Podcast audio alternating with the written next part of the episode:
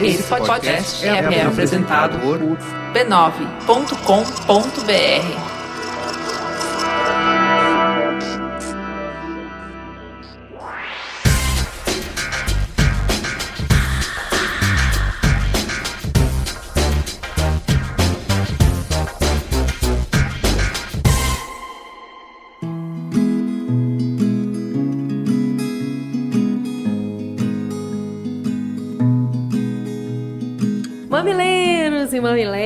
sejam bem-vindos ao Mamilos 51. Esse é seu podcast para tratar de temas polêmicos com um quilo de empatia levemente umedecido com respeito, recheio de inteligência e salpicado de bom humor. Eu sou a Cris Bartz e essa é minha amiga de fogão, Juva Lauer. E juntas vamos trazer para vocês mais que informação. Vamos te levar para o submundo das reflexões. Você pode falar conosco em nossa página no site do B9 ou por um e-mail mamilos@b9.com.br. Pode também seguir nosso perfil nas redes sociais: Facebook, Twitter, Instagram, Pinterest, só buscar Mamilos por lá. E pode contribuir com esse projeto lindo pelo Patreon, patreon.com/mamilos. Vamos então para o som do Mamilos. Caio, canta pra gente. Olá, personas, Corrêne aqui novamente para alegrar os ouvidos de vocês com o artista que irá trilhar o nosso Mamilos desta semana. Então, me ajude a te ajudar. Envie seu artista ou banda favorita brasileira para o e-mail sondomamilos@b9.com.br. sondomamilos@b9.com.br. E nessa semana a gente vai ouvir o Apanhador Só, que é uma banda de rock alternativo lá do Rio Grande do Sul. Então fiquem aí com o Apanhador Só no Som do Mamilos.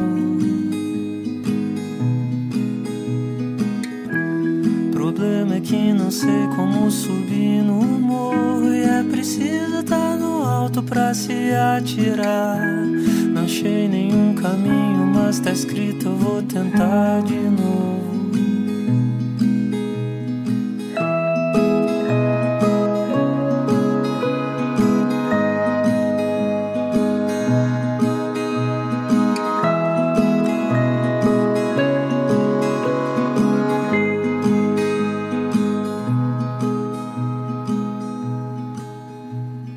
E o beijo para Calcaia, no Ceará. Madrid. Beijo pro Giuseppe Solimena e a dona namorada dele, Daniele Lobato. Ô, Daniele, faz favor de dar um play aí no Mamilos que a gente tá te esperando. E essa semana tem um monte de mamileiro especialíssimo de aniversário. Porque Gaúcho fala tá de aniversário. Então, quem tá de aniversário, Cris? A Ania, mamileira número 0000. O Breno Krieger, que é um mamileiro surtado, fã fanático, evangelizador da palavra da polêmica. Obrigado pelo carinho, coisa linda. E o Thierry Pamigiani. Feliz aniversário. Agora sobre o Merchan, é, a gente queria indicar para vocês um negócio bem legal, assim, queria, é, na verdade, apoiar isto. O Alexandre Rico, ele listou no BuzzFeed 13 sites que se propõem um novo jornalismo. E é uma coisa que a gente bate tanto aqui, né, de diversificar os canais onde você ouve informação. Ele reforça que em momentos de crise também criam oportunidades e jornalistas e empresários estão se reorganizando em coletivos, revistas independentes e sites que estão movimentando o mercado. Então a gente está sugerindo aqui para vocês darem uma olhada, tem muita coisa boa para seguir, para ler, para dar um fresh aí nos seus veículos de informação, as coisas que você sempre lê. A gente está colocando o link e tem bastante jornalismo diferente ali. Além disso, eu e a Cris estaremos na desconferência do grupo de planejamento. Mamileiros e leitores do B9 tem desconto, então corre que é nesse sábado, ou seja, o programa vai ser liberado na sexta, você vai ter meio dia para comprar com desconto. Corre e vai lá nos assistir.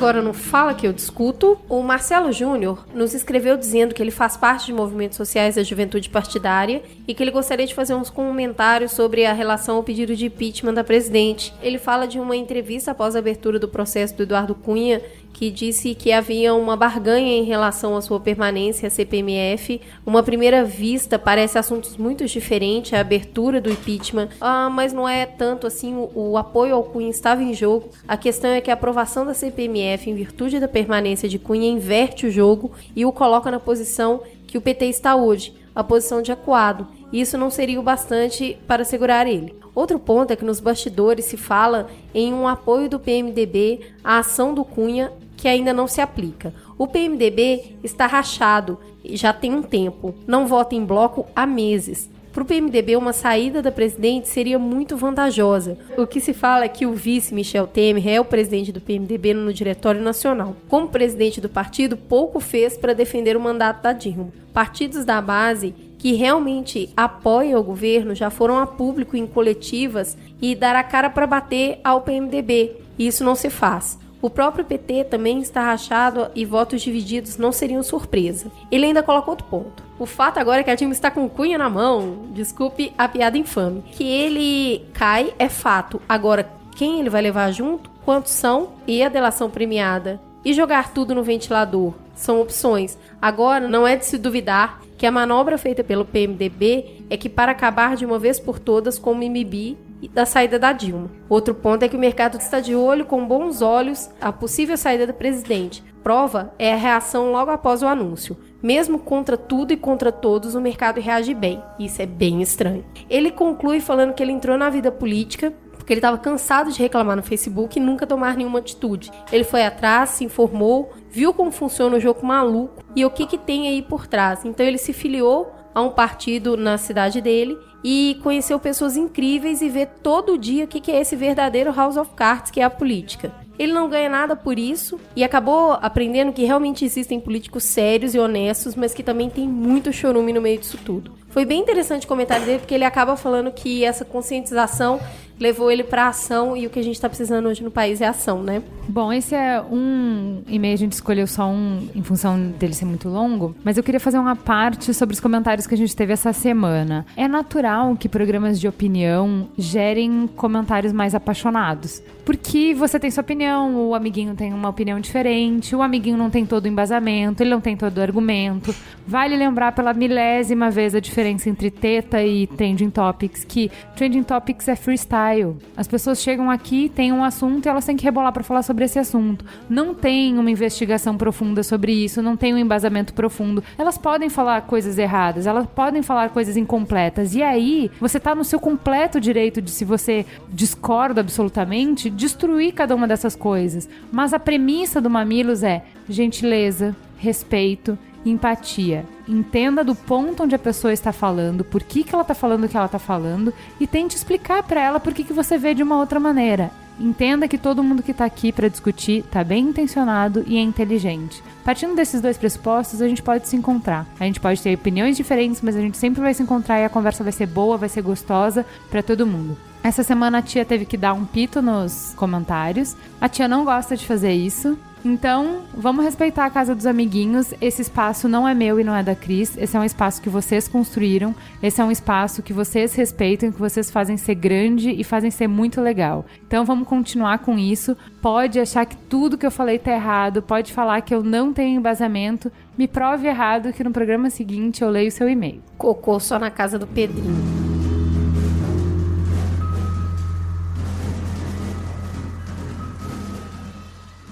Dobra uma esquina, dobra outra esquina, mais uma esquina e ainda uma outra mais e tu voltou pro mesmo lugar. Sem gasolina, ainda buzina que te azucrina, pressiona internamente a tua cabeça. Vamos então para o Trending Topics.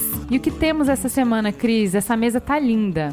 Então, além dos gatos guerreiros, temos ainda um convidado especial, novato, estreando aqui com a gente. Vamos começar por ela? Vamos lá, se apresente, Diane. Diane Lima, baiana, mundonovense, há um ano e meio em São Paulo, diretora criativa, curadora, ativista, movimento negro, mulheres e tudo que, que foi excludente e não promover a diversidade. Muito bem, a Diane era a peça que estava faltando nesse Mamilos.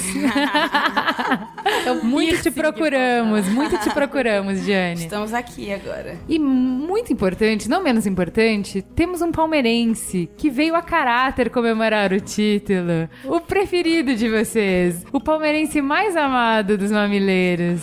Daniel. Boa noite, mamileiros. Na verdade, eu não vim. Eu estou desde quarta-feira passada comemorando assim, ininterruptamente. Você que para de rir. Realmente, é bem de dentro. Isso aí é um vício. O que, que você falou que o futebol é a coisa mais? Não, das coisas nada importantes, totalmente desimportantes, ele é a mais importante. Muito Nossa. bem.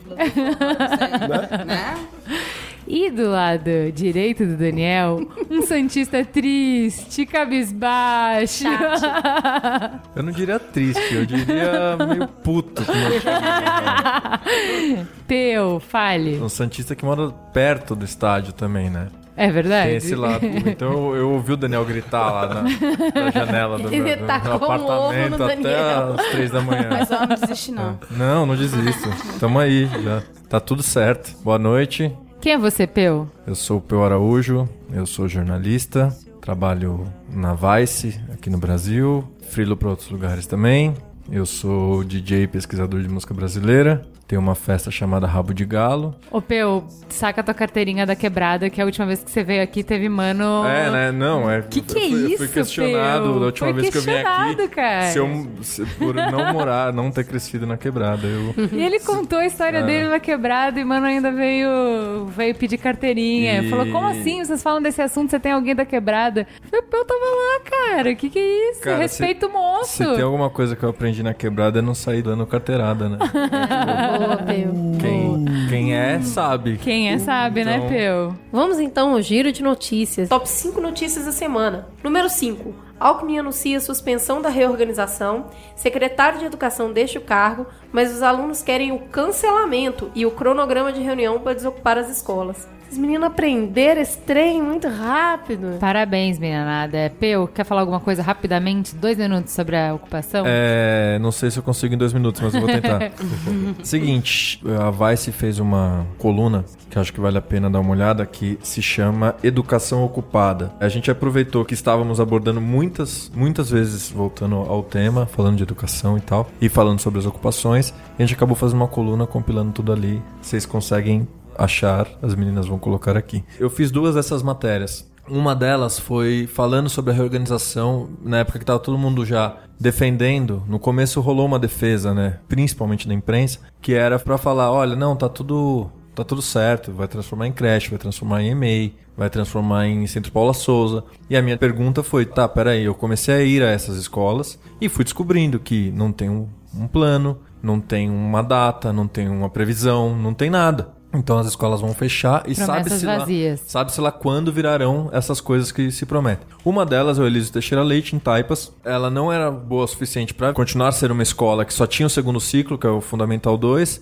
e ela viraria uma EMEI, sendo que no mesmo quarteirão tem uma EMEI. Ela viraria um Centro Paula Souza, sendo que a um quilômetro tem um Centro Paula Souza. E aí eu descobri que essa escola foi a única da Norte 2 que aderiu à greve 100% dos professores. E, enfim, entre outras coisas que estão muito mais por debaixo dos panos do que por isso. A outra escola, eu entrei na maior escola de São Paulo, que é o Brigadeiro Gavião Peixoto, e a gente acompanhou de dentro todo o processo da ocupação. E eu posso dizer que sim, essa molecada está muito organizada, eles aprenderam a fazer direito. Massa. Harvard lança nota oficial se dizendo entristecida com a prisão do banqueiro André Esteves. Ele tinha forte ligação com a instituição e tinha até um prédio no seu nome. A Mattel decide vender oficialmente a boneca inspirada na premiada diretora Ava DuVernay. Pra quem não sabe, ela é diretora do filme Selma. Ela é muito bonita. A boneca é uma graça e tem os cabelos longos e com tranças como o dela. A boneca não ia ser vendida, mas a, a chamada foi gigantesca.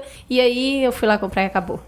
STF suspende instalação da comissão especial do impeachment. Depois de uma votação tumultuada com quebra de urnas, muita gritaria e votos secretos, a chapa da oposição ao governo venceu, avançando o debate a favor do impeachment. A coisa toda foi tão nebulosa que o ministro Edson Fachin decidiu que os trabalhos sejam interrompidos até que o plenário do Supremo analise o caso, verificando se o pedido é constitucional. Número 1. Um, hoje, dia 9 de dezembro, Dia Internacional de Combate à Corrupção. Essa data foi estabelecida pelas Nações Unidas em 2003 para estimular políticas que incentivem o debate sobre o tema. E o Ministério Público está aproveitando essa data e está lançando hoje uma campanha chamada 10 Medidas contra a Corrupção. A gente vai deixar o link para vocês conhecerem. Eles estão ganhando assinaturas sobre isso. Tem toda uma proposta de criminalização da corrupção e de é, uma série de multas e de retorno para a sociedade do dinheiro que é preso com os corruptores. É um projeto que vale a pena ver. Vamos então ao Trending Topics. E o assunto número um é a hashtag Será que é racismo? A hashtag denunciou a discriminação racial no cotidiano. Se você ainda não viu, dá uma busca nas redes sociais nessa hashtag, porque você pode se identificar com algumas colocações e isso pode despertar mudanças.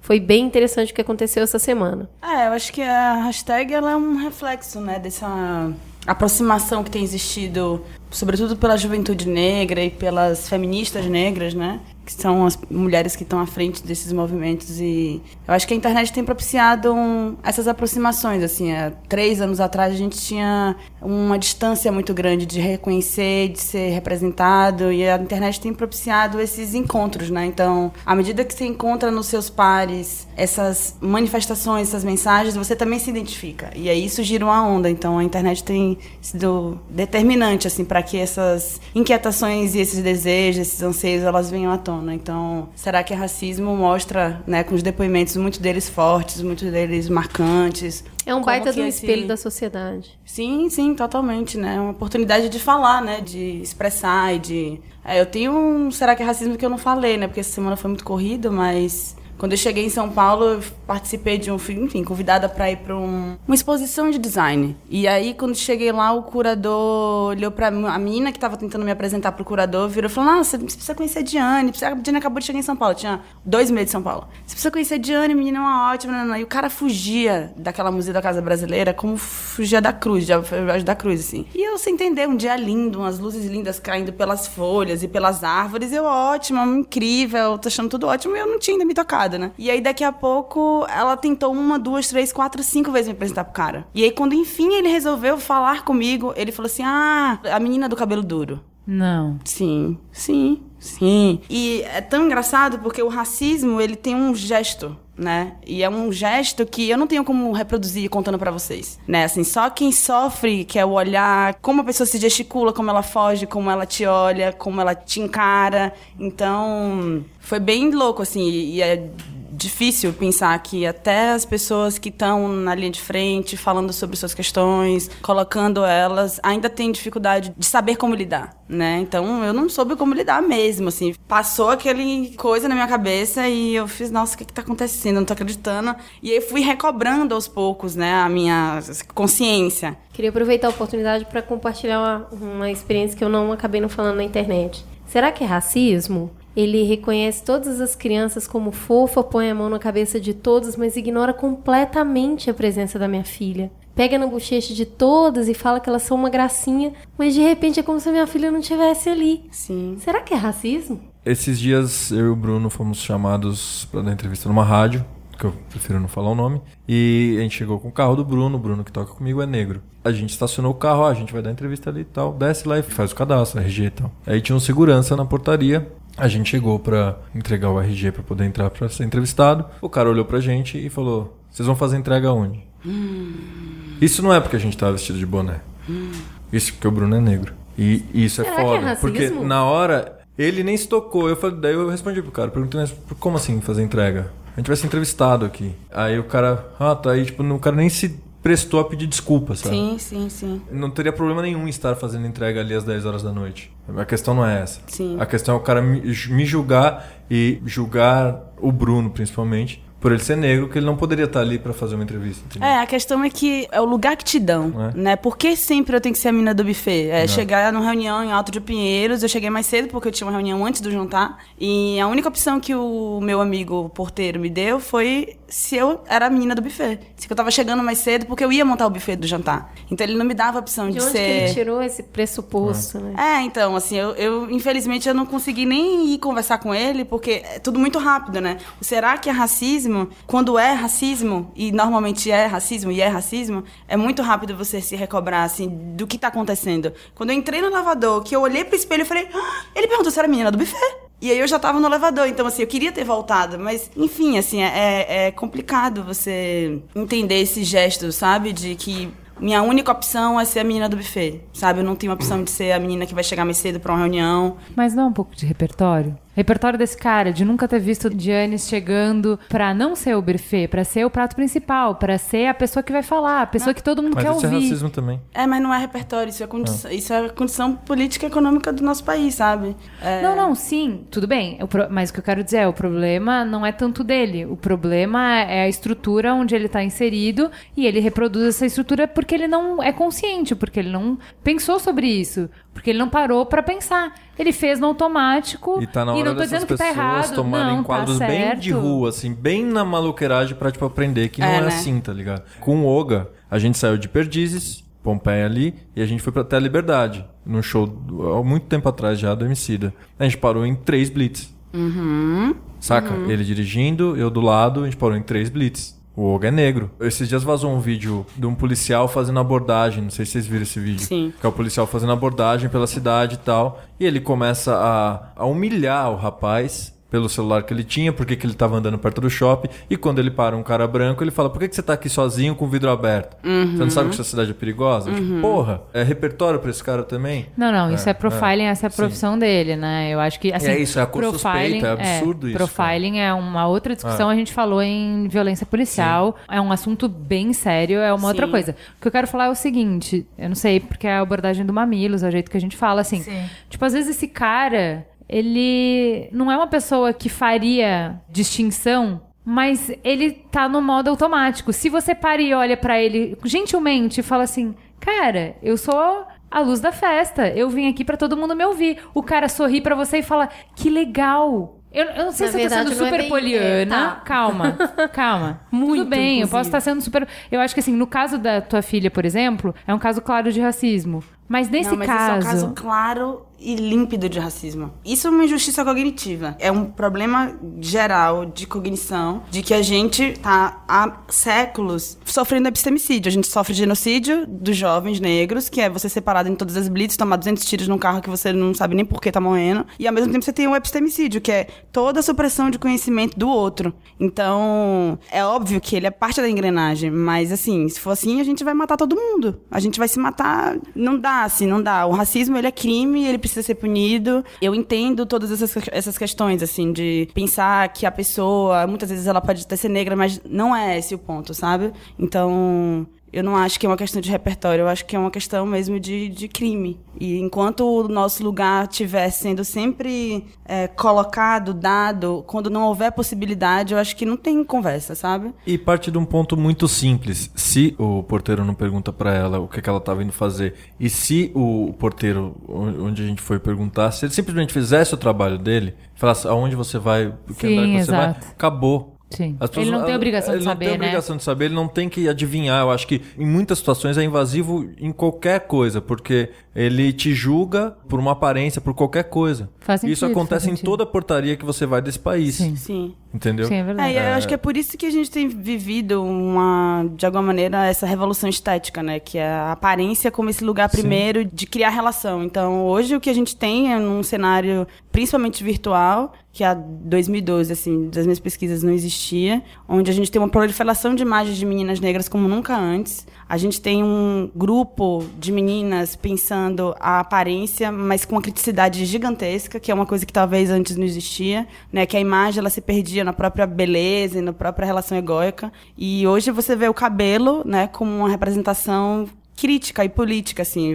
Seu cabelo representa muito mais do que uma estética ou do que Um cachos. político. Exatamente. Então, é isso, assim, a aparência pro negro e pra negra, ela sempre foi determinante, né? Então, quando o cara te para e te julga dentro do carro, de três blitz, o cara me dá a única opção de ser a menina do buffet, sabe? Não há problema de ser a menina do buffet, mas por que a minha única condição é ser a menina do buffet? A gente Ou não precisa fazer uma. entrega, né? A É gente não isso, precisa é. fazer uma regressão histórica, né, pra É saber. isso que eu tava pensando agora, quando você falava. Que foda pra quando chega a menina do buffet. Porque você não era mostrou pra ele. E exatamente. quando ela chega, ela fala, porra, mas você tá É a me lendo? condição. É, é É, só é isso que você con- quer ver. Não, não que seja só porque vale a menos, mas é nesse perfil só que eu me encaixo. Geralmente, quando as pessoas são confrontadas com uma realidade diferente da que ela tá esperando dentro do estereótipo, o que eu vejo é, é a pessoa perder completamente a Ah, compostura. e só soprando a fita, velho. É tipo, trava o Nintendo. Como é soprando a fita? É, trava o Nintendo, sabe? Você tá jogando o Nintendo. Nossa. Trava. Geralmente, a primeira reação é assim: eu não quis te ofender. Né? Eu não quis te ofender. Ou você me entendeu mal. Então, assim, a reprodução de um comportamento aceito socialmente até pouco tempo atrás e confrontado recentemente não tira das pessoas a responsabilidade do que elas estão falando. Ninguém aqui é peça de engrenagem que não possa se questionar. Do mesmo jeito que a gente veio falando de machismo, a gente tem que falar de racismo. Não adianta eu falar assim, ah, ele não percebeu ou a pessoa não fez isso de uma forma maquineísta para tentar Isso. menosprezar o outro, apesar de muitas vezes ser. O que acontece é o seguinte: o que funcionou até agora não funciona mais. Reveja isso. Se você precisa conviver com outras pessoas para entender, elas já estão aí. É você que não tá vendo. Essa que é a beleza dessa hashtag que eu tava pensando. O será que é racismo? Eu acho que a resposta é muito clara pra todo mundo que é racismo. Sim, sim. Agora, o que você tava dizendo, Cris, que eu acho super importante é como nós vamos lidar com isso. E eu lembrei muito daquele filme O Mordomo da Casa Branca, que tem um filho, vocês já assistiram? Não. É foda esse É, É, um filme legal. muito interessante, que eu não vou spoiler do filme, mas só Não, a parte importante. Os dois lutam contra o racismo de formas totalmente antagônicas. Mas os dois combatem o racismo. E eu acho que faz sentido a gente discutir qual que é a estratégia mais efetiva nessa luta pra mostrar não funciona mais aquele mindset que a gente tinha, amiguinho. Porque tem gente que é racista, quer ser racista e continuar sendo racista. Mas aí é cadeia, E né, aí é gente? cadeia. É. É lei, transgressão. Tem gente que é racista, não gosta de ser racista, não sabe não ser racista e Exato. precisa aprender como que funciona pra não ser racista. Tem que tomar oreada, Então, não, cara, mas é a mesma Então, discussão é que eu tava tendo com é o. Peu. Oreia- oreada é tipo, oreada não é violência, gente. Não, não, eu tô- eu tô oreada é dizendo- tipo chegar e falar, ó, filho, você tá sendo racista, você tá sendo otário, o papo é esse. Então, mas é o que eu tava falando antes de- de começar a gravar, eu tava tendo uma puta discussão com o Peu sobre feminismo. Eu tava brigando comigo. Porque eu tava falando, eu, eu acho, mas é minha visão muito particular, não é o movimento feminista. Juliana, eu acho que todos nós somos machistas. Todos nós. A gente nasceu nessa cultura e a gente não percebe quando a gente reproduz. Então, deixar de ser machista é uma desconstrução. Então, você não precisa, não deve desconstruir tudo para poder se chamar de feminista. Feminista é, eu acho que homens e mulheres devem ter direitos iguais, devem ter igualdade de condições, então eu sou feminista. Se eu erro 350 coisas, isso não tira minha carteirinha de feminista. Estou em desconstrução. Putz, isso eu não tinha visto, aquilo eu não tinha percebido. A minha percepção é que com racismo é a mesma coisa. Você mesmo sabendo que as pessoas são iguais, independente de raça, de religião, de sexo, você vai errar. Você vai errar porque você não percebe que você foi programado desse jeito. Isso não quer dizer que você não deva ser corrigido. Deve e sempre. E se você realmente tem sinceridade no que você está falando, que você quer ser uma pessoa que promova a igualdade, você não vai se incomodar de ser corrigido. Você vai abraçar isso e querer isso e vai agradecer isso. Só pra Tipo, obrigada, desculpa. Fui errada, não, não foi por querer, não quis, estou em construção. E tudo bem, e a gente tem que ter, assim, eu acho, eu tava discutindo isso com o Peu, É, que eu falando quero falar de só feminismo, o que... que, é o que eu posso falar. Que eu... Então eu vou anotar o que eu vou falar, senão eu vou esquecer. É, eu, eu só só queria dizer, porque eu não tava discordando da Ju, só pra explicar. Eu sou homem e eu não me colocaria numa posição de feminista. Por quê? Tem esse papo que tá se falando muito sobre tirar o protagonismo das mulheres nisso e que eu acho legítimo. Pra mim é muito simples, cara. É, eu não sei o que é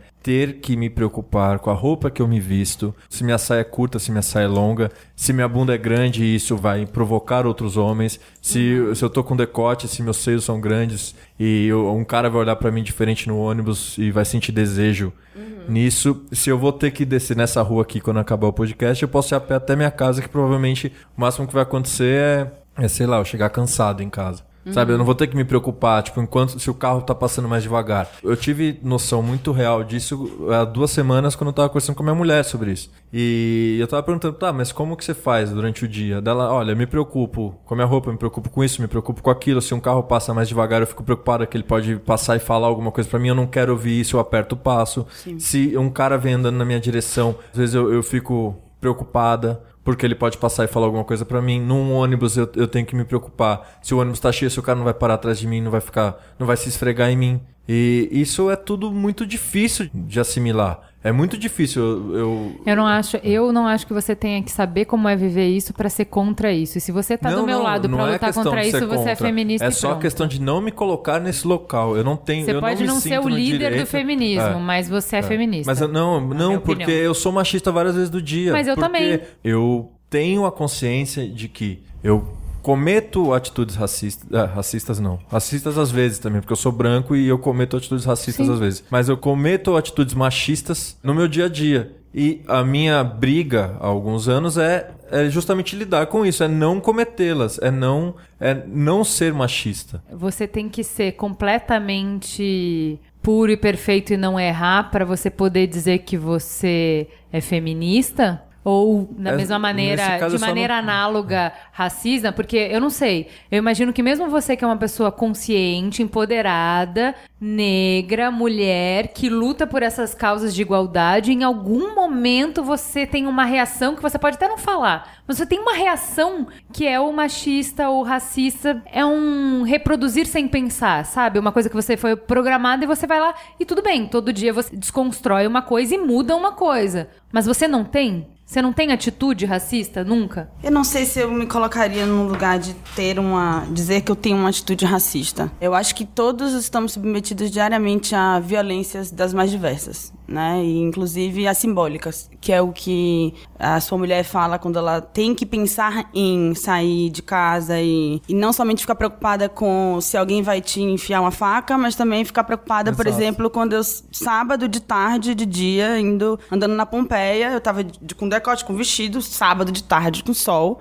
e botei um chinelo havaiano, desci, e o cara tava em uma marquise trabalhando, ele parou tudo. E ele tava de cima, então com uma visão privilegiada dos meus seios. E o cara parou tudo e ele ficou me encarando, encarando. Eu tava com uma amiga e eu peguei dei dedo a ele. E ele pegou e deu dois dedos pra mim. E eu só não abaixei e peguei uma pedra porque eu não sei, eu me controlei, assim. Mas eu acho que essas violências todos estamos submetidas por viver neste lugar que a gente vive, que é esse país, fundo de quintal, né? Lugar de reprodução de todo o lixo neo- neoliberal e capital. Mas eu acho que tem uma coisa que é importante que você falou, tá dentro da sua pergunta, que é a, a possibilidade, a necessidade da gente abrir diálogo abrir diálogo com os- o outro. Então, eu entendo quando você fala que não sou feminista, porque eu acho perigoso é, assumir esse lugar neste momento, sabe? De a gente reproduzir. Eu tava vendo um. um Senão vira o feministo, sabe? Assim, que é aquele cara que fica. Eu não, não, sei. É. eu acho que vira uma coisa superficial, sabe? Assim, de repente todo mundo vira feminista e todo mundo tá abraçando isso, e isso se discute. Acho incrível, acho importante, mas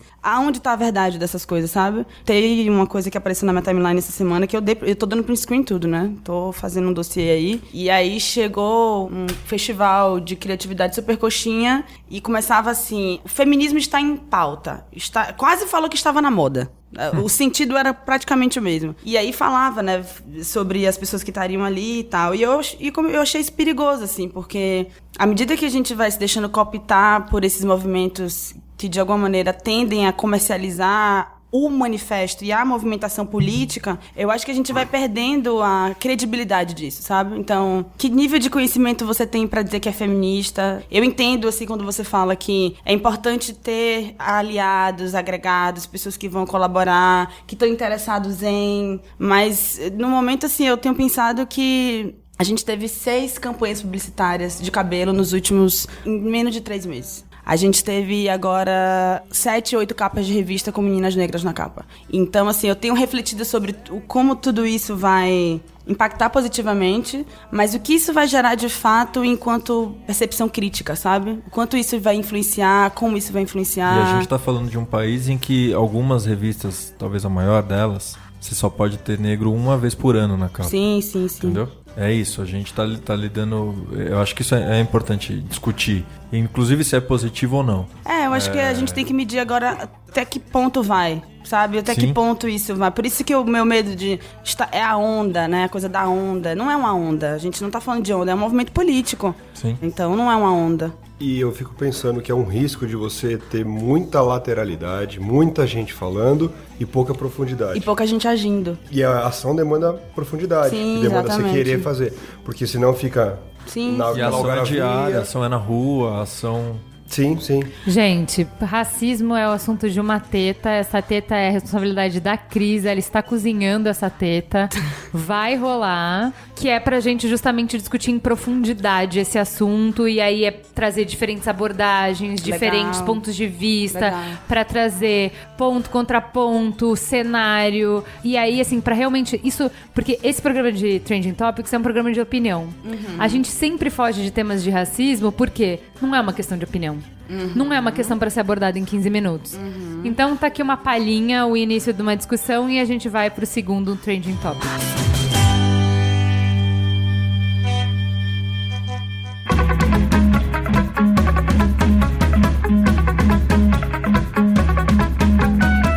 Segundo Trending Topics, como não poderia deixar de ser, depois de inúmeros pedidos, é romântica a carta de amor não correspondido, de coração partido, de desilusão do Michel Temer para Dilma. Uma carta secreta que ele mandou só para ela ler Nossa. sobre os sentimentos dele, mas por uma, um infortúnio do destino, caiu na boca do povo. É isso, Cris? Michel Temer, vice-presidente da República, endereçou uma carta para o presidente Dilma que foi publicada pela imprensa na segunda noite. O fato escancarou o mal-estar entre o vice e a presidente. Na carta, ele enumera diversos pontos onde ele se sentiu deixada para trás e sua lealdade questionada. Depois do texto virar público, a assessoria do vice disse que o conteúdo da carta era confidencial e Temer não havia autorizado sua publicação. Afirmou ainda que ele não propôs um rompimento com o governo. Falta de reconhecimento. A carta praticamente se resume a esse sentimento. A internet veio abaixo com análises maravilhosas da carta e a hashtag Carta Temer chegou ao Trending Topics Mundial. Que venha a zoeira. Eu só sugiro uma coisa: você não leu a carta, não precisa, ela é chata. É. Vê o vídeo do Marcelinho lendo a carta que tá tudo certo, velho. Foi vexatório, a minha opinião é essa. A minha opinião é que quando a Tatá estiver na escola estudando isso, ela vai falar, mãe, isso é zoeira, né? E eu vou falar, não, não é zoeira. então, assim, dá vergonha a forma como as coisas estão sendo tratadas, assuntos tão sérios. A carta parecia uma sucessão de mágoas e coisas mal resolvidas, inclusive dados que depois, quando você vai bater e houver uma análise profunda sobre ele, não bate. Tem várias coisas ali que não estão batendo. Ele escreveu magoadão mesmo e mandou a É carta. que a gente custa Imagina, acreditar, né? ele não tava magoadão. Isso é uma jogada política super bem Concordo calculada, com você, gente. concordo. O que, que é Não, isso? é um é uma golpe. jogada. Magoada sou eu, não é ele. É uma jogada, Né? gente, mas é. O House of Cards tá perdendo, assim, saca? A gente Não, eu tá... tenho certeza que essa galera tá assistindo. Tenho Vai. certeza É. que o Cunha assiste, se inspira. Mas eu tava lembrando muito de três meses quando eu vim aqui gravar um programa e eu tinha conversado com um amigo que eu já até comecei, quem ouviu vai lembrar, que ele é lobista e ele falou: ah, o PMDB fechou com a Dilma depois de uma reunião em que o Temer entrou na sala, isso foi a informação desse lobista, e falou: ó, chega de ser fantoche na mão do PT, a gente precisa governar. Se vocês quiserem que a gente trabalhe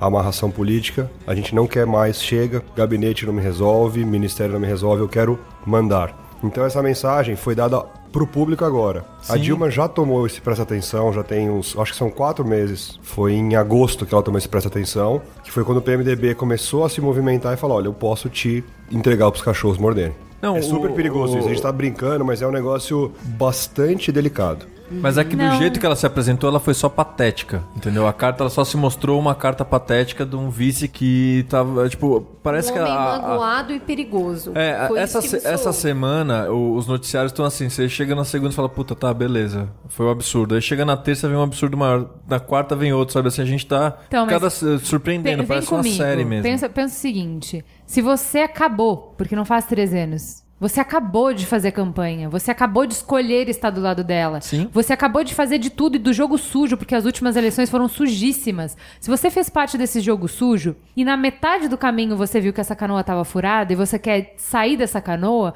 você não tem a opção politicamente de simplesmente falar: galera, fui. Não dá. Então tem uma série de ritos e de passos que ele tem que fazer antes de conseguir sair dessa canoa. Mas, Ju, E, ele tá e, assim, o 12 que eu vejo nessa carta, esse jeito abjeto de pular da canoa quando ela tá caindo. E assim, de verdade, eu não acho que você tem que morrer abraçado com canalha.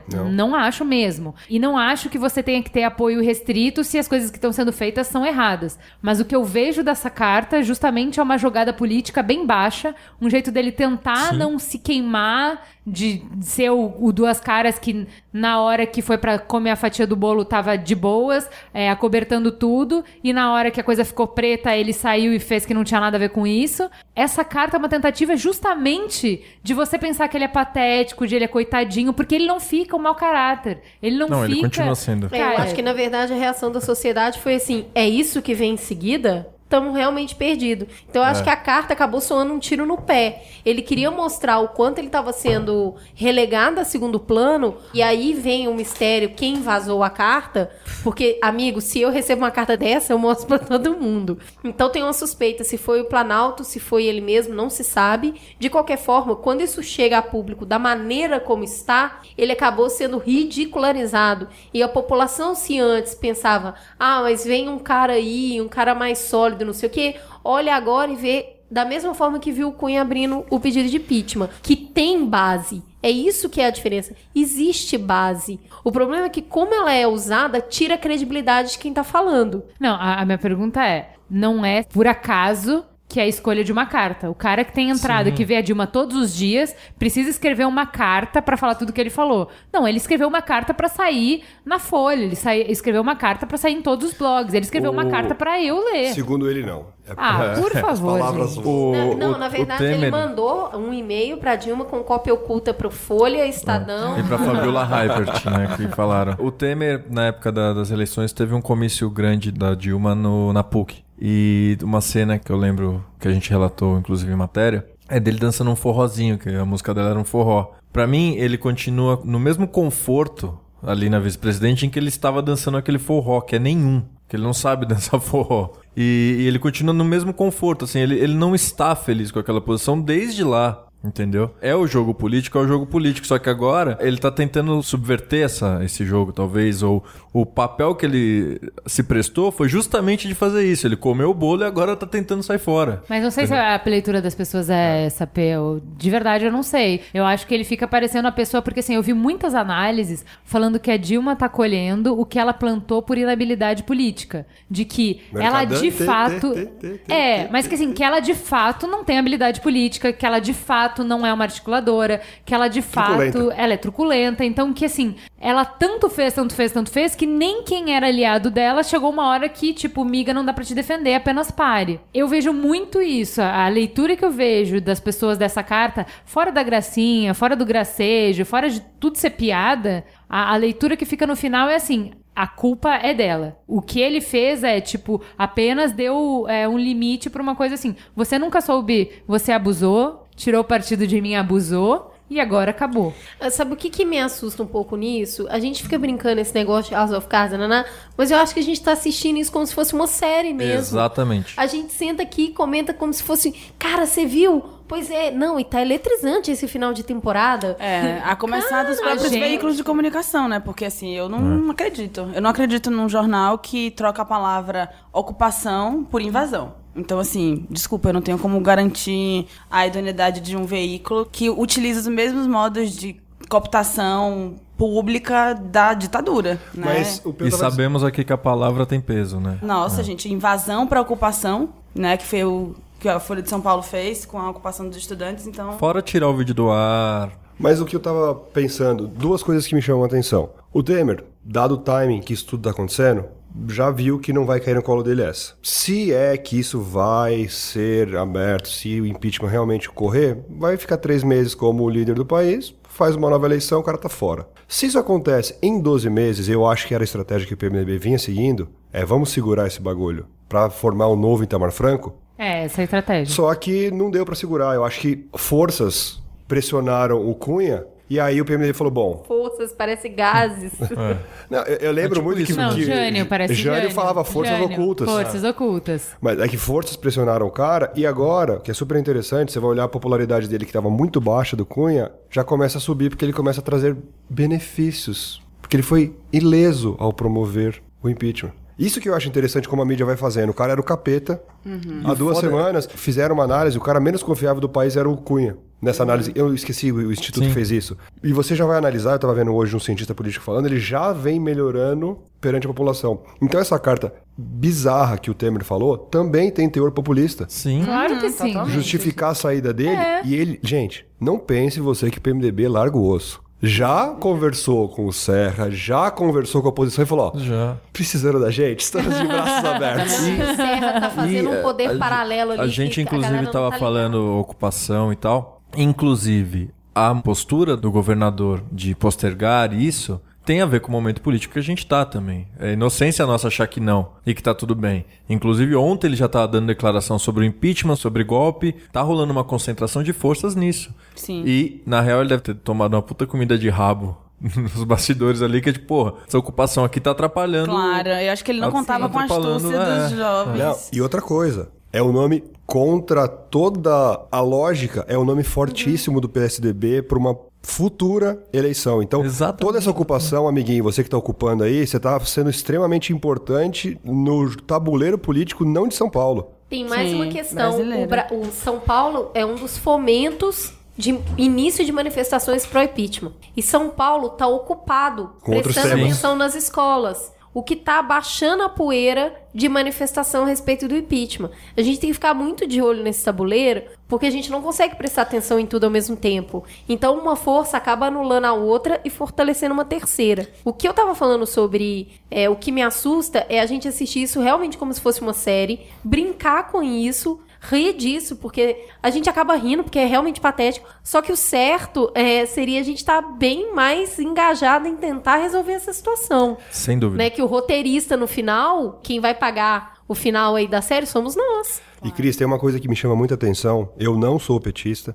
mas eu acho uma baita sacanagem o que o mercado está fazendo nesse momento. Você tem uma crise de confiança? Tem. O país está com um problema em fundamental, pensando macroeconomicamente? Tem. Mas quando o mercado passa uma resposta tão positiva para a movimentação pró-impeachment, a gente está vendo que não é só uma É série. Tem- manipulação, Sim, né? tem, tem muita gente brincando com o botãozinho investe, não Sim, investe. sim. Isso é emprego. Claro. Sim. Isso é confiança de consumidor. Claro. Isso é mudar a tendência de uma curva do país. É muito sério isso. Sim. Ontem eu estava conversando com o cara que mora em casa, ele falou: olha, a empresa que a gente trabalha tem dois cenários. A gente não pode se posicionar politicamente. Porque se A ganha, eu trabalho com B e vice-versa. E ele falou, mas a gente tem uma. O nosso horizonte tende a ao impeachment. A gente quer que aconteça o impeachment porque a gente acredita que vai ter uma aceleração da economia. Mas se o problema é fundamento, se é base o problema, por que, que vai mudar trocando A por B? Até porque a política da? Dilma é a mais de direita possível com todo esse Então, mas arroz eu que vou te falar, o FHC passou um perrengue fudido por causa de especulador também. Especulador O querendo câmbio era flutuante, né? Então, mas é que- só pra dar um contexto de dizer que isso não é forças capitalistas contra a Dilma, bababá, não vem com esse papo, porque assim, o mercado sempre foi escroto e sempre quis mandar na política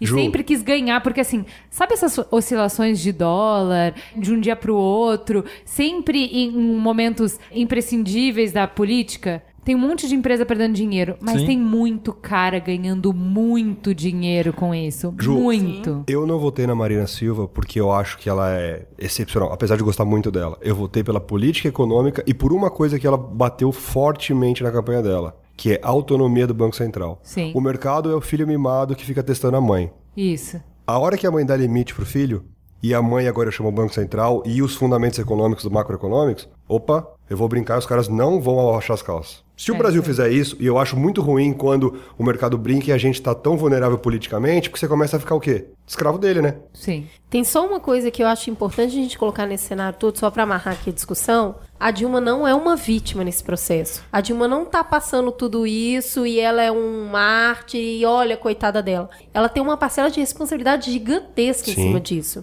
Se ela não fosse tão arrogante, tão autoritária e tivesse aprendido um pouco de como se joga esse jogo, inclusive incluindo o Michel Temer, porque você não chama o Michel Temer pra vice e acha que você nunca vai pagar essa conta, e ela tinha que ter feito essa articulação.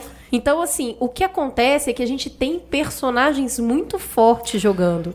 E ela não tá ali, tipo, olha, gente, ela nunca Não, ela não é fez- alheia Ela não às tá coisas. alheia. Mas também ela não. é, eu acho que o que rola também é uma personificação à personagem dela na hora de pedir o impeachment. É, porque o É, brasileiro é ele personifica, é, a gente e- não olha e são as pessoas- pessoas. E, e são pessoas que usam disso, inclusive, pra ofendê-la por ser mulher, pra ofendê-la por uma série de coisas. Você pode ser contra as coisas, mas o que tem sido feito com a presidente nos últimos anos, na Copa, em, em várias situações, é um desrespeito que é um. É- a gente tá, né? a À gente tá, a gente tá passando um, um recibo de um país mal educado, assim. Eu acho que na abertura de uma Copa do Mundo, um, um estádio inteiro é, xingar uma presidente de um país é, é passar um recibo de um país mal educado. Claro. Posso estar sendo conservador na minha, na, minha, na minha postura, mas eu acho que essa personificação também. É claro que ninguém é inocente que acha que a Dilma não sabia de nada e que tá tudo acontecendo é alheia. Mas eu acho que personificar também isso, como tem sido feito, como aquele adesivo dos carros que era ela com as pernas abertas, eu acho que isso é. Eu acho que é- isso é importante a gente falar também, Claro. assim. Mas eu acho que tem uma coisa aí que é. Quão hipócritas somos também, porque eu tava num, um- almoçando um dia desse num restaurante, e aí tinha três caras almoçando e falando sobre a corrupção, o Dilma vai cair, o impeachment, blá blá blá. E aí eles criaram uma crítica gigantesca, né? Aquele perfil, assim, de falar, de bater, de um discurso super raso. Provavelmente era a gente que batia panela. E aí depois, logo em seguida, eles começaram a falar de um contrabando de alguma coisa que eles estavam trazendo de fora. É, é, queriam, queriam trazer de fora motos. E começaram a armar um esquema corrupto na mesma, ao mesmo momento que eles falavam da corrupção da presidente. Então, é, o que eu enxergo é que existe essas forças, né? Parece um rebanho de gente que não pensa direito, né? E, e é o que minha mãe sempre fala, assim, as pequenas corrupções do dia a dia. Sim. A gente fala do presidente, a gente fala da presidenta, a gente fala dos políticos, mas a primeira oportunidade que a gente tem de furar a fila do banco, a gente fura. E a primeira oportunidade que a gente tem de criar um contrabando de moto para ganhar dinheiro, a gente e vai bater panela depois. Então eu acho que o cenário político ele é assim muito difícil, mas eu acredito muito que a gente está num momento de micropolíticas, né, de criar essas micro revoluções e, e trazer para o indivíduo mesmo, né? Questionar o indivíduo, que ações são essas que ele faz e que, quer possibilitou? Eu acho que isso tem muito a ver com a discussão de violência policial, quando a gente falava assim, o policial é violento, mas ele não, ele não é um ET que surgiu aqui. Sim. Ele emerge da sociedade. E o político ele é corrupto porque ele está emergindo dessa Sim, sociedade. sim. Nós somos Nossa isso. política sim. é representativa. Sim. O cara me Exatamente. representa. Se eu sou corrupto, eu não posso reclamar que ele é corrupto. Mudo eu a minha corrupção pra depois ver se tá sendo espelhado lá. Sim. Não adianta xingar quando eu sou corrupto. É representativo, tá certinho. O sistema está funcionando. Ele foi construído pra ser assim. Eu gosto muito de um videozinho que tá circulando de uma, uma mulher que é alguma região do Nordeste, por causa do sotaque dela. E ela fala: e olha, a gente tá tudo errado. E aí ela vai É. falando assim: quando a gente faz isso, e não é político, não. É a gente que tá fazendo. Eu vou colocar o link aqui, é muito bom esse vídeo. Vamos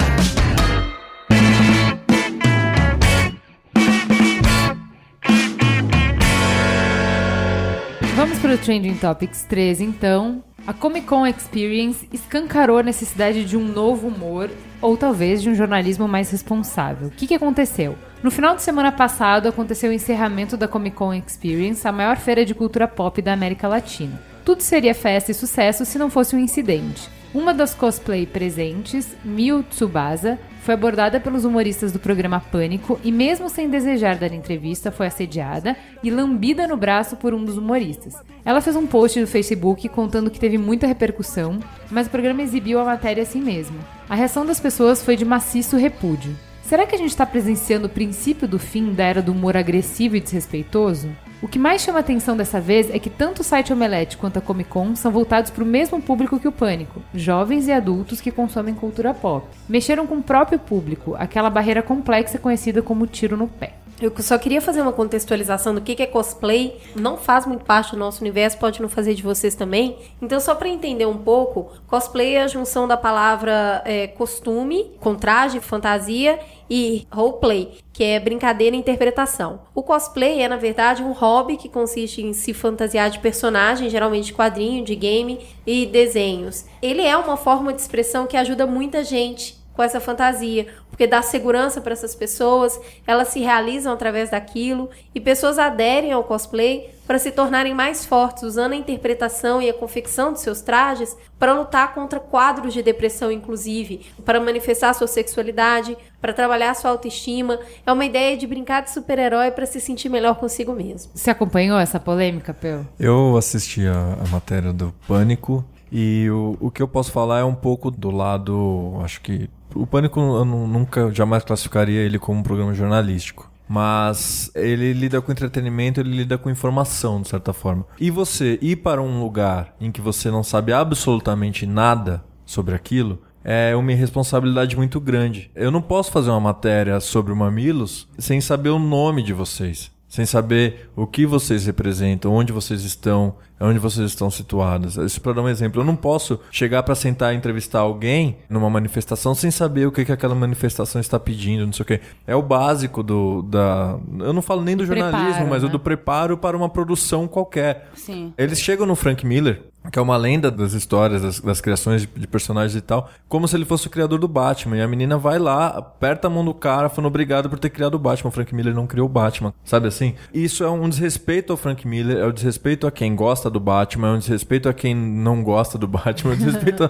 a- a uma, a uma série de coisas. Eles abordam muitos dos personagens ali sem fazer a menor ideia de quem são aqueles Isso é personagens. minimizar, é não dar importância, né? É ridicularizar, É, o- né? o- os apresentadores, se pá, a culpa não é, não é nem deles. A culpa é do produtor que tá junto ali e não falar, ó, aquele fulano de tal que você vai falar ali é do desenho tal. Você precisa explicar pro cara ali dois minutos antes falar, ó, pergunta tal coisa, tal coisa, tal coisa. Muitas vezes, o cara tá ali só fazendo o que tá escrito no roteiro. Eu não quero ser leviano também de falar, olha, o, o repórter, en- entre aspas, porque ele não é repórter, tava ali no, e, e foi ele o responsável. Ele foi otário. Porque virar pra uma, uma mulher vestida de personagem, tá a mãe e a filha, ele falar que se tivesse uma mãe daquela, ele, ele mamaria até os 30 anos, isso é, é um exemplo de tudo que, sei lá, eu abomino. Que não tem E isso graça. partiu dele, né? Não foi o, o produtor que pediu pra ele fazer isso. Foi uma piada, muito entre aspas, que ele resolveu fazer. Mas eh, ele chegar ali e não saber quem é aquela personagem,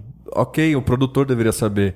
Ô, Dani, o mundo tá ficando muito sem graça? Ju, eu quando vi isso, e eu vi na pauta, eu não conseguia. A primeira coisa que eu pensei foi no Charlie Hebdo. Primeira coisa que eu pensei, limite do humor. Você pode pensar em liberdade de expressão, mas limite do humor. Mas lambeu, aí você já tá entrando num, num ambiente que não é seu. E foda é que a lambida, se você assistisse, pá, ela é, ela é menos agressiva do que outras coisas ainda. Então, eu não tô nem querendo entrar no, no mérito. Eu acho, primeiro, eu acho extremamente disgusting o cara lamber alguém. Eu acho um negócio de extremo mau gosto do cara que fez. Homem, mulher, não interessa. Extremo mau gosto. E outra coisa que eu pensei foi censura, Ju. Porque enquanto você falava, ah, mas eu mamaria até 30 anos daquela mulher, só faz esse tipo de piada, porque esse tipo de piada tem gente que gosta, diferentemente da Cris, diferentemente da Ju, diferentemente da Diane, diferente de, de quem quer que seja, mas tem um público que consome. E enquanto tem consumidor e não tem um censor, não tem alguém para dar limite, não tem a ou crítica, né? vai ser feito. Não tem filtro, tem como comercializar, faça o lixo que for. Não interessa, não respeita. Eu acho Mas- que tem. Mas tem, né, Cris? É, tem Começou uma- a ter? tem- então, é isso que eu acho interessante falar sobre a reação que as pessoas tiveram. Não teve apoio.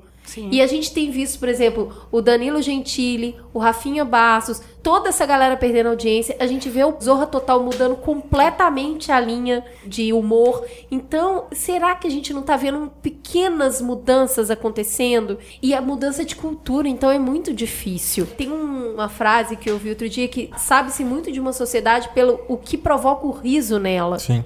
Né, que o riso ele mostra uma conotação social e política de amadurecimento. Então a gente tem passado tantos acontecimentos, toda essa conversa sobre feminismo, racismo, política, tem despertado mesmo que as pessoas não queiram para um universo novo. Então esse humor de diminuir o outro, de usar a opressão como escada para o riso, não tem funcionado mais como antigamente. E eu acho Eu- isso melhor do que censura. Entende? Sim. Que todo mundo seja livre pra fazer, como o Ale defendeu naquele programa de liberdade de expressão, que eu aprendi muito com ele naquele programa. Assim, deixa as pessoas livres para falarem idiotices, porque aí você reconhece as pessoas que, inclusive, são perigosas.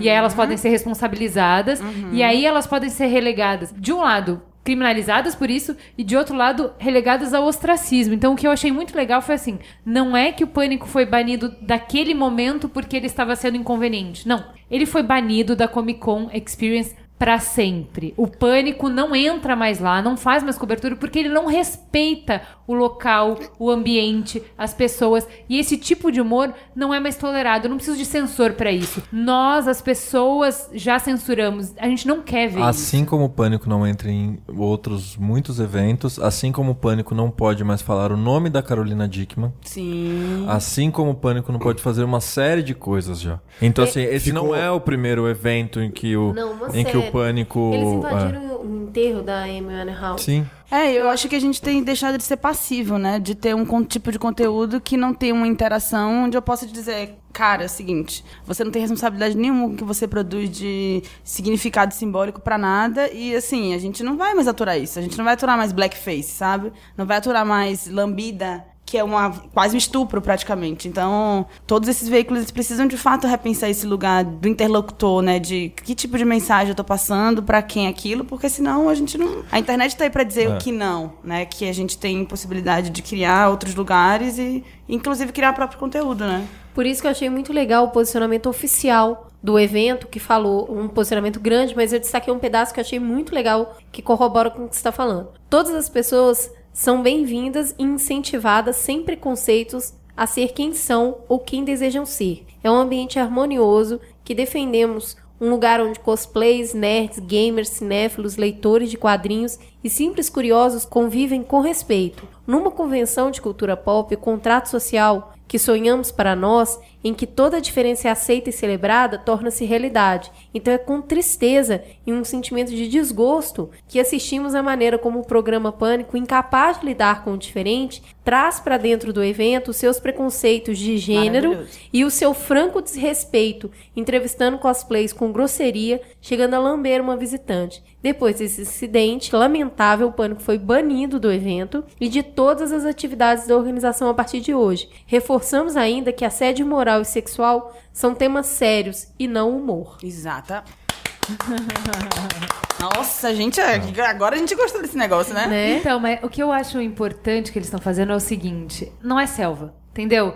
Aqui a gente fez um lugar, você tem que pensar isso, que as pessoas precisam se sentir bem. Elas não precisam estar com a guarda levantada. Sim. E, cara, é isso que a gente tanto conversa aqui. Tá difícil, tá violento, E se você tá assiste as venenoso. inter- Você, você simplesmente dá scroll no teu Facebook, é chorume, é, é, assim, é agressões de ambos os lados. Não tem ninguém livre Sim. nessa. Então, assim, existem poucos lugares em que a gente consegue se encontrar e ser feliz juntos e conviver em paz uma boa. Então, quem vem cagar nessa piscina, não. Se você vê todas as entrevistas que rolaram no evento, todos os entrevistados estão constrangidos. Não é uma coisa assim que foi com essa menina.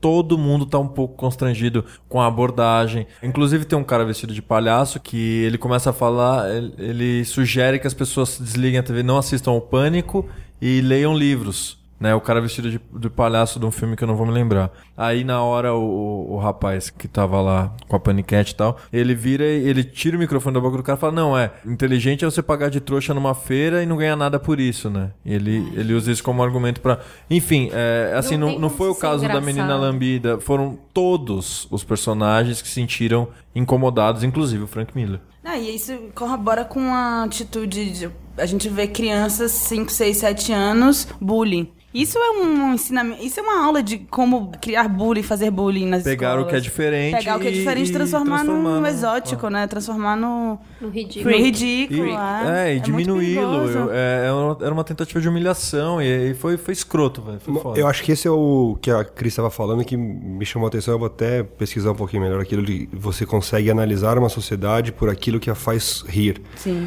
Se você fizer uma triagem, o humor é muito agressivo. O humor é, é de achincalhar. O simples parece que perdeu a graça. Então, é de se pensar onde a gente está achando Mais um engraçado. reflexo da sociedade, Mas do quanto a, a gente política, é violento. o- É a Sim. política, é a polícia, É, é o humor, humor. A agressividade está presente o tempo todo. Não, isso chama atenção porque não é que tá ficando chato o humor. Ele sempre A foi. gente tá ficando chato. Não, eu acho que o humor ele sempre teve essa característica do escárnio. Do, o sorriso, ele é uma, uma forma de, Nossa, de, vi- de violência. Me lembrou muito do período medieval, aqui, as cantigas de escárnio. Sim, sim, sim. e de mal dizer. O sor- o- enfim, eu tenho uma aula que chama rosto. E nessa aula a gente fala sobre todas as feições do rosto e como se reitera através da cultura. E, e é, é muito isso, assim, o riso, ele é para o animal uma forma de agressão também. Ele não é só uma simpatia. Eu abro os dentes para você. Pra te mostrar poder. Pra te mostrar poder. E os jornais, eles passaram a ter essas,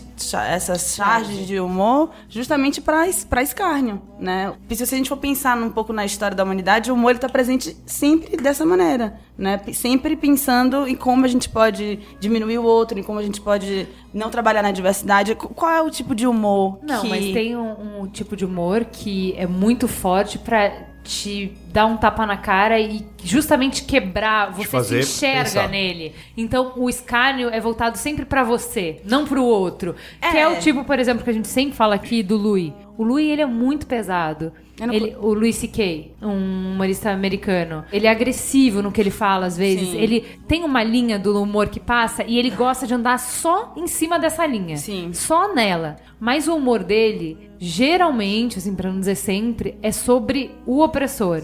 É, ele faz de uma maneira que você se enxerga e enxerga o ridículo que é você por ser daquele jeito. Entendeu? Então, assim, mas ele fala coisas como, por exemplo, ele faz piada com pedofilia. É você que é o ridículo. Ele te põe nessa situação de você ver, analisar o jeito que você pensa e as coisas que você quer e do que você ri. E é, É que o humor é política, né? O Eu humor é acho. política.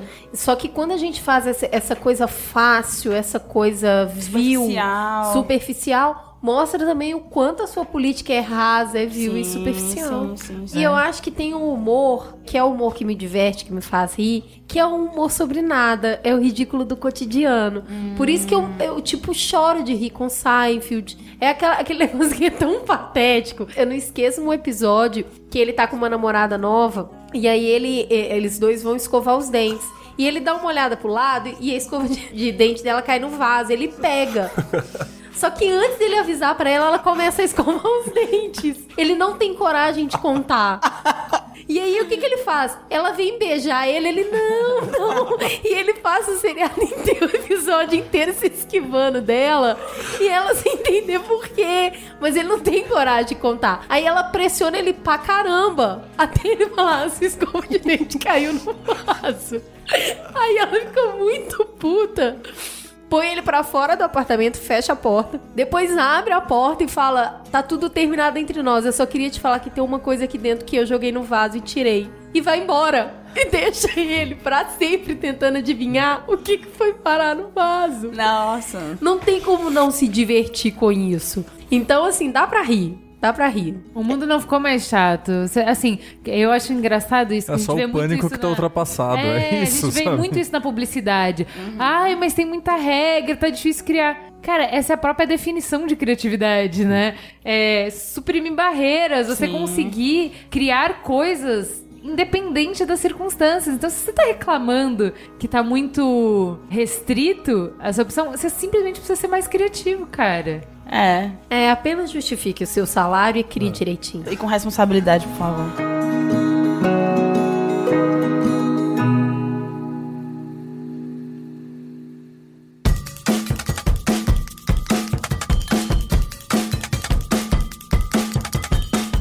Então ao farol aceso, começando pelo Peu, que tá com a filha em casa esperando pra dormir, então vamos gravar logo pra ele poder dar um beijo na Betinho. Bom, o meu farol aceso de hoje são duas dicas. Uma delas é acompanhem o Vice Sports. A Vice aqui no Brasil começou a estar mais forte na ideia de criar matérias sobre esporte que não sejam só sobre futebol e Tem outro esporte? tem alguns. Opa, que bom. E a gente tem feito um trabalho muito legal. Guilherme Pavarim, que é o editor. Eu tô como repórter, tem o Guilherme Santana, que é fotógrafo também, é uma equipe bem reduzida. Tem mais gente da redação trabalhando também. Mas a gente tem feito algumas matérias que acho que vale a pena dar uma olhada. Semana passada, advogando bem em causa própria, saiu um perfil que eu fiz com, com carne frita, que foi uma, é uma das maiores lendas do, da sinuca no Brasil e tá com 80 e poucos anos. E, Carne frita, que É, é um dos sensacional. melhores Que nome nomes. ótimo, É. né? Já apaixonei, já gostei. E, e, enfim, acho que vale a pena ler um pouco da história desse cara que continua vivo, mas a gente se esqueceu. É um pouco disso, assim. E aí, na sexta-feira, saiu aquela matéria que todo mundo, né, na minha timeline, me enchendo o saco. Que eu fiz um treino de sumô e é difícil, A cara. matéria tá muito legal, É, gente. sumô não é, não é o esporte do gordinho sedentário que não, cara, é difícil pra cacete aguentar um treino. Eu me achava forte ali, sempre joguei bola, tal, mas não aguentei não, velho. No domingo à noite eu passei no hospital tomando Você relaxante, teve que ir é, no hospital, cara. injeção de relaxante muscular e Caramba. umas horinhas de soro com analgésico, pá. Tô Analgésico, bad. sei lá, anti-inflamatório, anti-inflamatório. E a minha, minha outra dica é no sábado, a partir das 5 horas da tarde, tem o Rabo de Galo, que é a festa que a gente comentou aqui. Fica na Casa Brasilis, na Rua Amália de Noronha, 256, ali perto do metrô Sumaré, bem pertinho. A Casa Brasilis é um lugar muito legal aqui em São Paulo, que é uma loja de discos, é um espaço para algumas festas, festas que começam à tarde, vão não terminam tão tarde assim. E também é um espaço onde toda quarta-feira rola uma, um lugar muito legal, um evento muito legal que se chama Beat Brasilis, que é um encontro de beatmakers. que São caras que produzem som, assim, que produzem beats para funk, para diversos, para música eletrônica. É um encontro desses caras. Eles pegam um disco aleatório e sampleiam esse disco e criam um beat meio expresso ali toda quarta-feira e já tem muitas edições e toda semana eles sobem o conteúdo de todos os beats. É, é um negócio assim, é muito rico e é muito interessante de se ver. A Casa Brasilis é um lugar muito legal.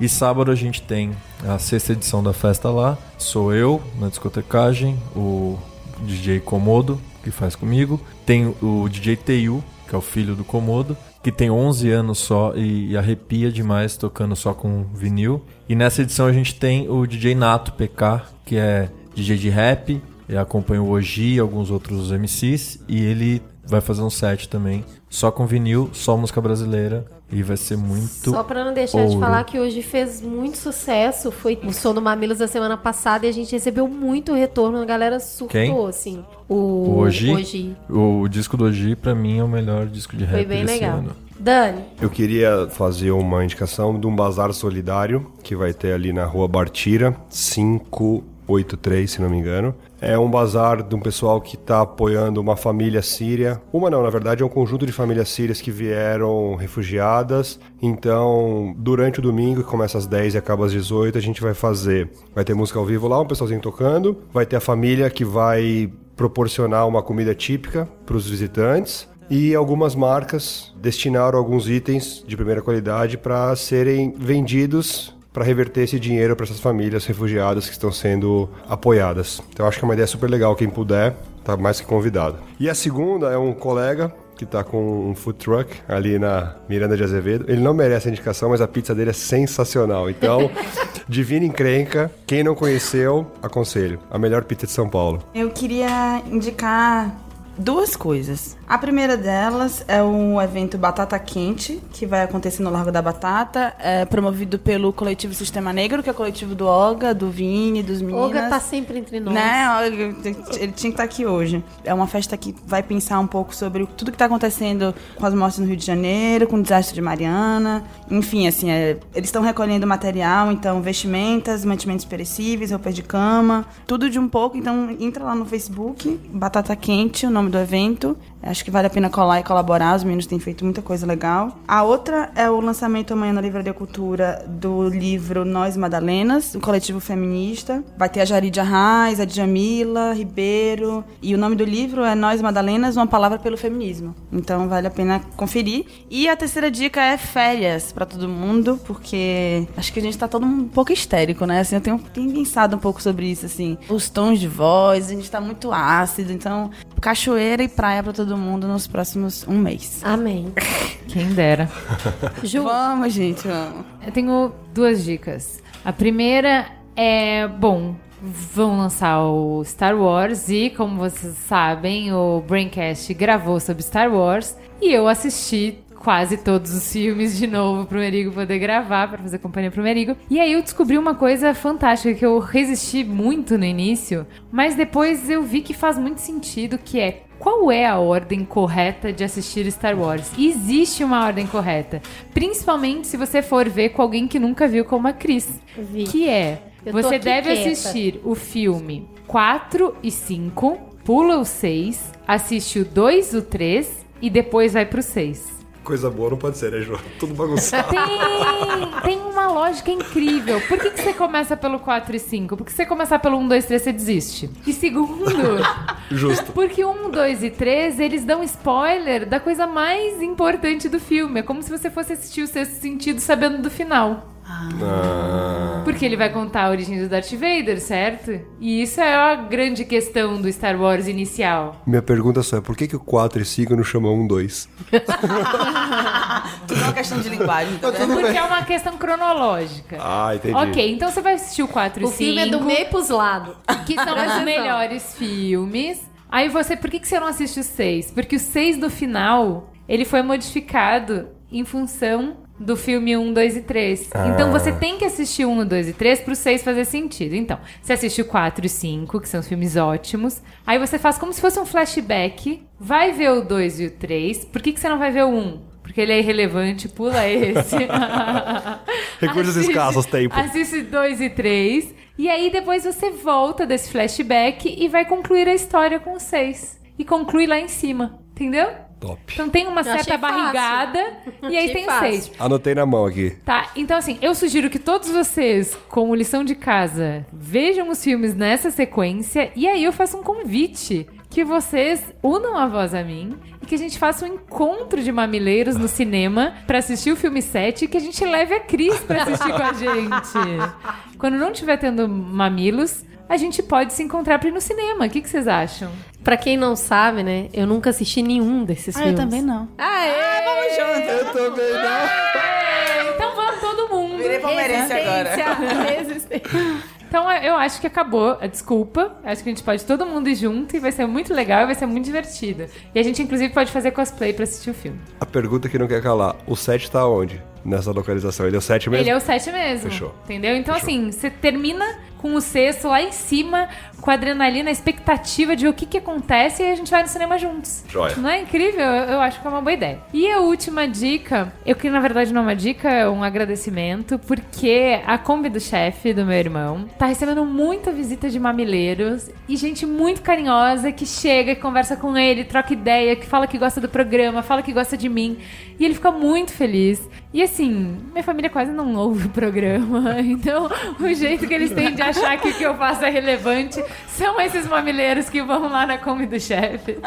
Então, muito obrigada, gente. Tô me sentindo muito querida, muito importante. Ele tá achando que o que eu faço é importante, o que chega até ele, Cliente, né? Então, assim, brincadeiras à parte, a Kombi do chefe saiu de novo na Veja São Paulo. Ele é pequenininho, ele não tem assessor de imprensa, ele não tem nada. Ele é só um menino numa Kombi fazendo lanches deliciosos. Coisa fina. É, e assim, é um dos melhores programas pra gaúcho em São Paulo. Então, assim, quem quiser conhecer o X, de novo fica a minha dica, vai na Kombi do Chefe. No Facebook, Kombi do Chefe tem o itinerário dele. Então, cada dia da semana ele tá num, num lugar diferente da cidade. Então, se você é da Zona Leste, da Zona Norte, da Zona Sul, ele sempre vai pra esses lugares. É só você esperar a Kombi chegar até você. Vale a pena conferir. Se você não é gaúcho também, vale a pena conferir, que eu não sou Oh. gaúcho e é muito bom.